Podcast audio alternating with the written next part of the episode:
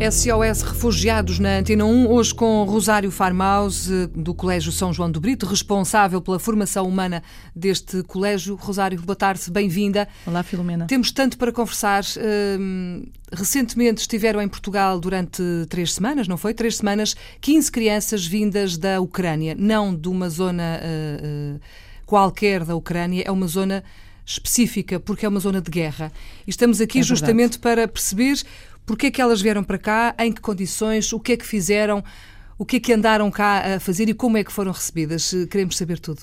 Muito bem, vamos então contar a história toda. Primeiro, um apontamento sobre a Ucrânia. De facto, continua um conflito na fronteira entre a Ucrânia e a Rússia, que já fez 9 mil mortos, 1 milhão e 700 mil deslocados internos. Uhum. E estas crianças que vieram a Portugal passar férias vêm precisamente da zona de guerra. Neste momento, das 15 crianças, 14 já estão a viver fora da zona de guerra, uma das que veio ainda vive em Donetsk.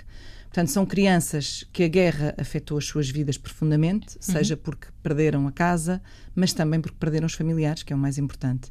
Da, das 15 crianças, 7 perderam o pai e uh, muitas outras ficaram com o pai gravemente ferido de guerra. O pai está em casa, mas está com graves ferimentos de guerra, uh, muitas vezes acamado, sem qualquer subsídio do Estado, porque estamos a falar de um país que está em guerra e, portanto, uh, não tem um sistema de segurança social muito uh, ativo neste momento e, por isso, vivem em graves dificuldades económicas e sociais. E é uma situação que não chega tão facilmente ao mundo, não é?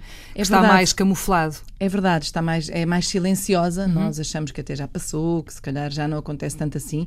De facto, neste momento que se aquilo que vamos tendo eco em Portugal tem sido o rebentamento de Minas, não tanto a guerra de confronto entre pró-Rússia e pró-Ucrânia, mas aquilo que ficou no terreno e que faz com que muitas pessoas morram. E uma um dos pais da o pai de uma das crianças que veio que morreu em abril foi precisamente no rebentamento de uma mina.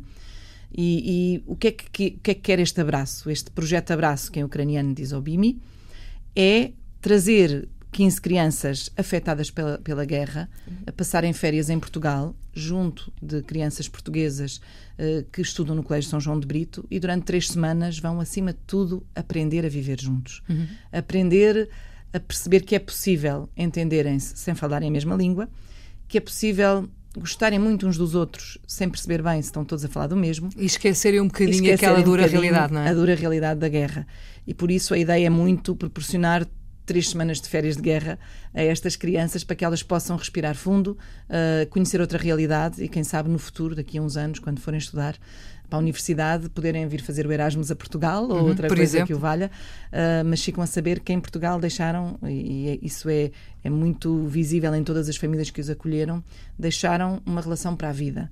E por isso, um dia que precisem, queiram voltar, são sempre bem-vindas a estas famílias que, de forma tão generosa, receberam em sua casa eh, muito desafiantemente. É, uma, é, muito, é, um grande desafio receber claro. na nossa casa alguém que não fala a nossa língua. E, São e, crianças com que idades? Entre os 9 e os 13. Este ano então, por cima é uma idade ali muito agitada, não é? Uh, devo dizer que é mais fácil, quanto mais pequenos, uhum. mais fácil. Uh, a pré-adolescência é mais claro. complexa, mas correu lindamente. E, portanto, aquilo que, que são as características de um pré-adolescente português são as características de um pré-adolescente ucraniano. Eles vinham sozinhos, não é? Vinham com duas senhoras de uma instituição ucraniana, o Chidim, que é um orfanato que tem não só crianças institucionalizadas, mas também tem acompanhado famílias vítimas de guerra. E por isso são, eram as representantes legais que uh, ficaram no Colégio das Doroteias a residir, mas que todos os dias no Colégio São João de Brito acompanhavam as atividades de férias desportivas e acompanhavam sempre o grupo uh, a tempo inteiro. E, e, também foi possível acontecer este, este abraço, porque contámos com jovens luso-ucranianos uhum. que uh, vieram para Portugal, muitos deles em pequeninos, e que agora fazem a ponte entre estas duas culturas. E é fantástico ver como Uh, se sentem tão plenamente integrados e conseguem fazer uma ponte tão perfeita uh, entre as crianças que só falam russo ou ucraniano e as crianças portuguesas. As crianças deste ano não eram as mesmas do ano passado, eram outras? Dez eram outras, cinco eram as mesmas, porque pensámos em equipa organizadora que uh, deveríamos repetir algumas das crianças que estivessem em situação mais vulnerável, uhum. uh, porque iria ajudar na integração dos 10 que viessem novos. Por isso vieram cinco mais vulneráveis. Uh, na verdade, não sentimos que ajudassem muito porque se sentiram tão escolhidas, tão escolhidas, que depois ensinavam tudo o que era as malandrices aos, aos que vieram de novo. Mas foi muito bom para essas cinco crianças poderem uh, voltar a Portugal, nunca imaginaram, e portanto voltar a Portugal. Algumas ficaram nas mesmas famílias do ano passado e, e é, é ajudaram, na verdade, ajudaram as famílias uh, que repetiram, porque havia todo um know-how, todo um conhecimento adquirido ao longo do tempo do ano passado que facilitou em muito uh, a dinâmica familiar de quem acolhe. Eu calculo que não seja difícil convencer essas crianças a vir para cá e a passar cá essas três semanas de férias. E conseguir famílias para as acolher, foi difícil ou não? Não foi difícil, na verdade, tivemos mais famílias do que crianças. No início há sempre um certo receio. O ano passado foi mais difícil, era o primeiro ano, ninguém uhum. sabia, era o medo de estar com alguém que não se fala a nossa língua, como é que nos vamos entender. Este ano, até por passagem de testemunho das famílias do ano passado, foi mais fácil. Estou em crer que se para o ano fizermos, que vai haver muito mais famílias. Isso significa que já estão a pensar nisso ou não? Já estamos a pensar nisso. O, o diretor do colégio, na festa de despedida, anunciou que, que é um projeto que, de facto, um, põe em prática aquilo que é o lema do colégio, educar para servir, uhum. e, e, é de uma forma muito concreta e, e, muito feliz. É, muito, é muita emoção junta, mas é muito bonito ver como as crianças portuguesas crescem neste encontro Acho que o mais difícil de gerir, uh, segundo as famílias me foram transmitindo, é a gestão emocional dos, dos filhos biológicos, porque ficam com algum ciúme da atenção que se dá aos, às crianças que acolhem, mas que no fim o saldo é muitíssimo positivo. Todos crescem, todos crescem, adultos, crianças, as que vêm, as que ficam, todos crescem nesta relação e também dão provas de que quando queremos é possível construir caminhos de paz.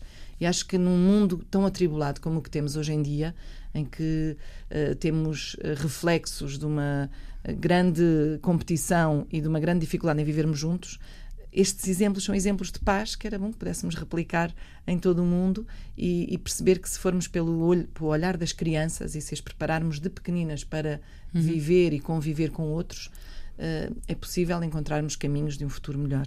E esse também é o nosso objetivo, não só pôr em prática o lema Educar para Servir, mas criarmos melhores pessoas para um futuro Uh, em que todos sintam que têm lugar e que é possível uh, avançarmos em conjunto, mesmo não falando a mesma língua. É uma das muitas formas de ajudar, não é? Uh, uma pergunta para terminar, Rosário. é possível fazer isto mesmo com outras crianças de outra zona qualquer de conflito, de outro ponto qualquer do mundo? Possível é. Eu acho que os ingredientes essenciais são essencialmente as, as instituições que estão nos locais, porque tem que se conhecer bem a instituição fazer que a está ponte, a é? fazer é? a triagem das uhum. crianças que vêm. Depois, a, a, do, do, lado de cá, já há todo um processo montado que é muito mais fácil.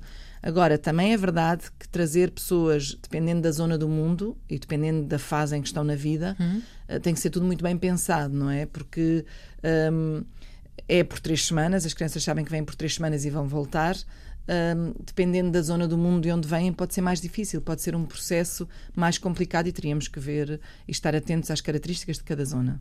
Muito bem, Rosário, muito obrigada por ter vindo à Antena 1. Fica esta boa notícia. 15 crianças estiveram de férias em Portugal, férias de guerra, não é? Foi assim que foi apelidado este percurso de três semanas em Portugal. A Rosário Farmaus é responsável pela formação humana do Colégio São João de Brito. Devemos de voltar a conversar. Boa tarde, obrigada. Obrigada, Filomena.